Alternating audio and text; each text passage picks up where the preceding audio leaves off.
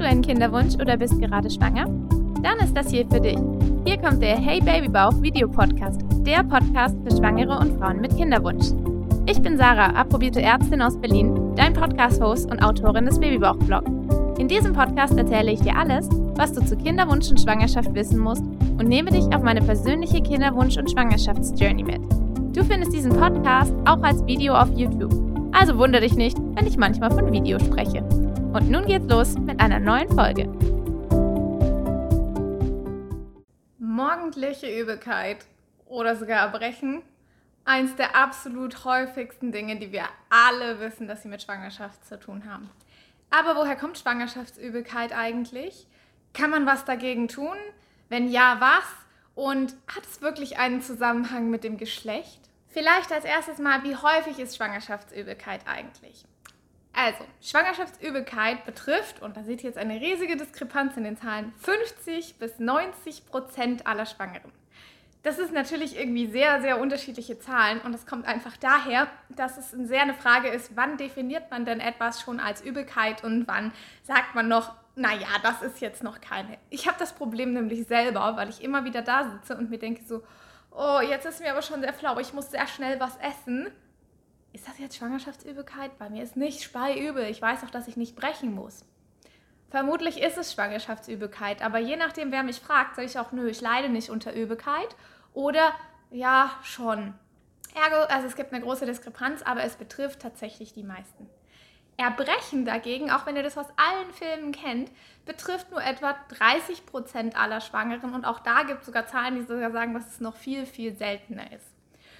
Und die Hyperemesis gravidarum, die ihr vielleicht auch schon mal irgendwo auf Social Media gehört habt, dieses wirklich unstillbare Erbrechen, wo die Leute bis zu fünfmal oder mehr als fünfmal am Tag brechen und selbst Wasser nicht zu sich nehmen können, das betrifft tatsächlich Gott sei Dank nur ein bis zwei Prozent aller Schwangeren.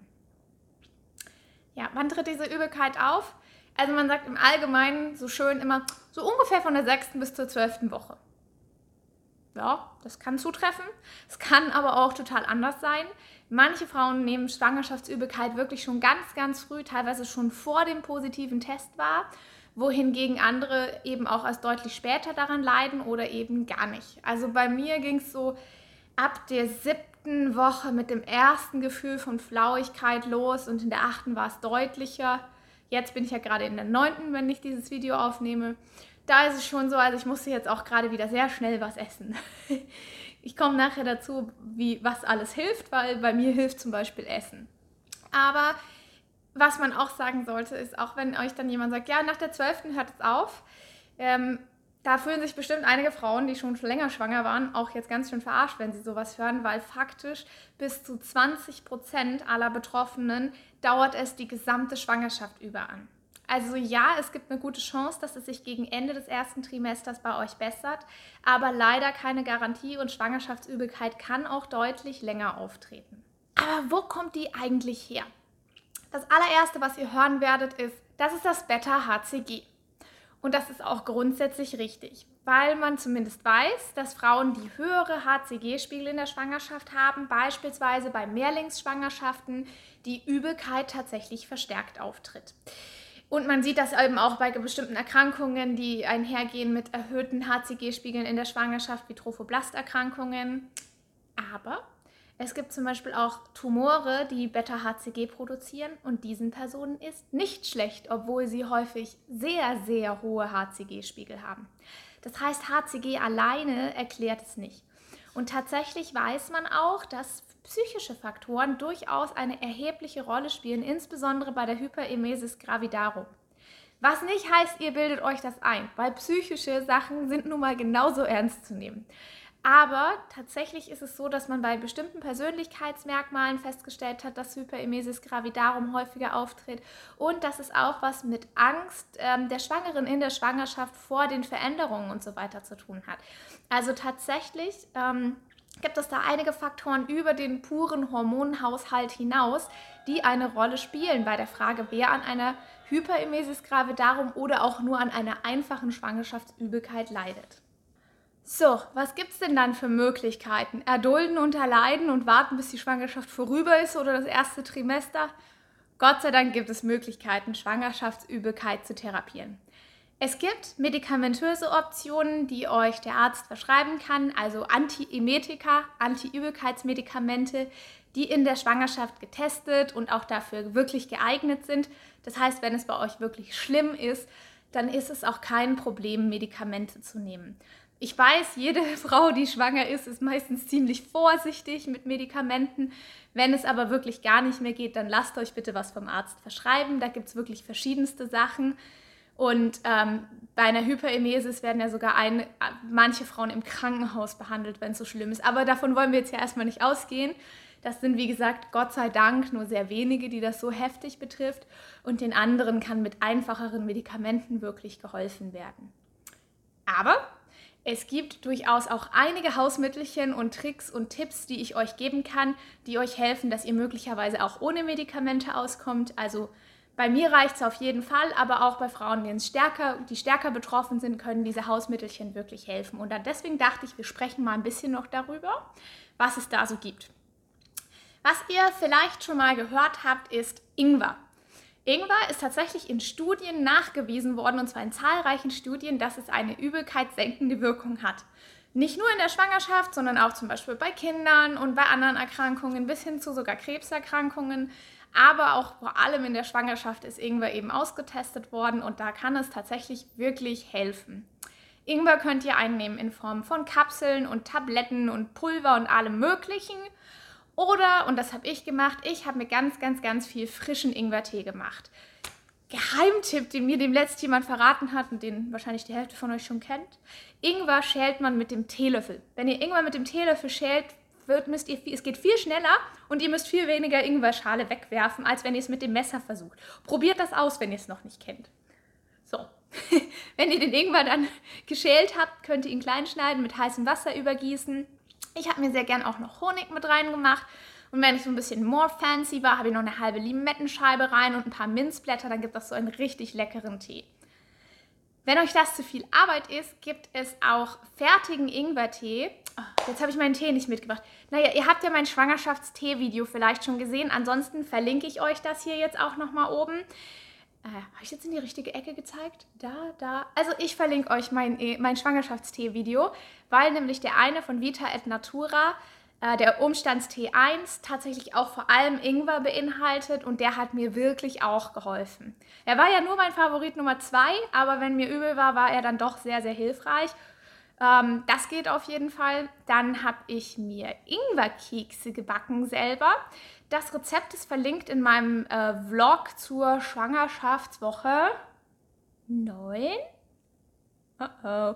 Ich verlinke euch mein Rezept auf dem Blog auch noch einmal hier unten in der Videobeschreibung für meine eigenen Ingwerkekse. Die habe ich mir ans Bett gestellt morgens und damit kommen wir zu meinem Tipp Nummer 2. Esst was, bevor ihr aufsteht. Schwangerschaftsübelkeit ist nicht nur Morgensübelkeit, auch wenn man das immer mal wieder hört. Ähm, das, die kann den ganzen Tag über auftreten. Sie ist aber häufig morgens schlimm, weil sie nämlich besonders schlimm ist, wenn ihr noch einen niedrigen Blutzuckerspiegel habt und das ist eben morgens häufig der Fall. Und da kann es wirklich Wunder wirken, wenn ihr im Bett einfach ein paar Cracker knabbert oder ein paar Kekse esst. Und ich dachte mir, da mache ich doch gleich Double, ich mache mir Ingwerkekse und stelle mir die ans Bett. Und meistens esse ich morgens wirklich nur einen Ingwerkeks, bevor ich aufstehe und warte einfach ein paar Minuten, lasse mir ein paar Minuten Zeit, lese den Artikel des Tages in meiner Schwangerschaftsplus-App und schon geht's besser. Und damit haben wirklich sehr viele Frauen gute Erfahrungen gemacht. Das bringt mich auch schon zum dritten Teil, die Mahlzeiten über den Tag verteilt. Drei große Mahlzeiten ist so das, was man ja kennt, Frühstück, Mittagessen, Abendessen, funktioniert in der Schwangerschaft häufig nicht gut.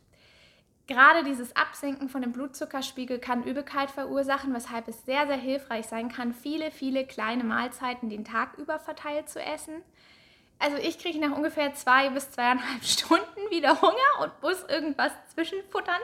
Äh, das geht einigen Frauen mit Schwangerschaftsübelkeit auch so, dass sie quasi wie Scheunendrescher fressen, damit es besser wird. Ähm, achtet halt drauf, dass ihr was Gesundes dabei esst und nicht die ganze Zeit Kekse. Ich habe zum Beispiel, für mich ist so der Trick Nummer eins, der bei mir gut funktioniert hat, Apfelmus. Und zwar zuckerfreies, also oder ohne Zuckerzusätze. Gibt es bei Rewe von Fitini, gibt es bestimmt auch noch andere Sorten. Aber dieses Apfelmus hat mir super viel geholfen. Oder auch andere kleine Snacks, zum Beispiel kleine Babykarotten mit Hummus oder sowas. Das funktioniert super. Oder einfach ein Apfel oder eine Banane, eine Portion Joghurt, lauter solche Sachen. Esst die einfach zwischendrin. Davon werdet ihr nicht dick. Keine Sorge, das kommt vom Baby, wenn ihr dick werdet. also das ist wirklich sehr, sehr hilfreich. Ähm, generell sagen auch viele Frauen, dass ihnen kohlenhydrathaltige Nahrung hilft, also Brot, Reis, Kartoffeln. Schaut halt auch da, dass es vielleicht nicht nur Weißbrot ist und ähm, weiße Nudeln, sondern Vollkornreis, Vollkornnudeln, Vollkornbrot. Ihr merkt schon, hier kommt wieder meine Vollkornleier. Aber das ist tatsächlich auch sehr sinnvoll und kann auf jeden Fall auch helfen. Nächster Tipp, Zitrone. Viele Frauen sagen, dass es ihnen unglaublich hilft, ein bisschen an, also wenn die Übelkeit wirklich schlimm ist, so ein bisschen Zitrone zu sich zu nehmen. Also manche beißen wirklich in eine Zitrone und haben Zitronenscheiben in ihrer Handtasche, in der kleinen Tasche dabei. Ähm, ich mache auch gerne mit Zitrone eben eine heiße Zitrone im Winter oder Zitrone im Wasser im Sommer, wenn es dann vielleicht mit Eiswürfeln oder sowas. Das hilft halt wirklich auch nochmal, weil es einfach auch so einen frischen Geschmack macht und gesund ist es sowieso. Mit Ingwer kombinieren könnt ihr es auch. Also das sind noch so ein paar Hausmittelchen, die es gibt. Und eine Sache wollte ich auch nicht unerwähnt lassen, die wird auch tatsächlich häufig vom Arzt verschrieben, wenn ihr nach Medikamenten betet. Ähm, Vitamin B6 Pyridoxin hat in Studien nachgewiesenermaßen auch eine Wirkung. Sollte in guten Kinderwunsch Vitaminen sowieso enthalten sein. Die Dosierungen, die allerdings gegen Übelkeit eingesetzt werden, sind in der Regel deutlich höher. Das heißt, da könnt ihr euch auch ein hochdosiertes Vitamin B6-Präparat holen. Das kann man auch bis zu dreimal am Tag nehmen. In den Studien wurden meistens 10 bis 25 Milligramm bis zu dreimal am Tag eingesetzt. Ähm, aber auch da könnt ihr euch natürlich von eurem Arzt beraten lassen und einfach fragen, ob er euch vielleicht auch Vitamin B6 aufschreibt auch wenn es frei verfügbar ist und als wasserlösliches Vitamin auch selbst genommen werden kann. Vitamine können tatsächlich auch helfen. Fand ich schon mal ganz gut. Ja, und last but not least gibt es etwas, wo ich ja am Anfang sehr skeptisch war, als ich davon gehört habe. Und zwar die C-Bands bzw. Akupressur-Armbänder. Da dachte ich mir so, naja, Akupressur, gehört das nicht ins Reich der Mythen?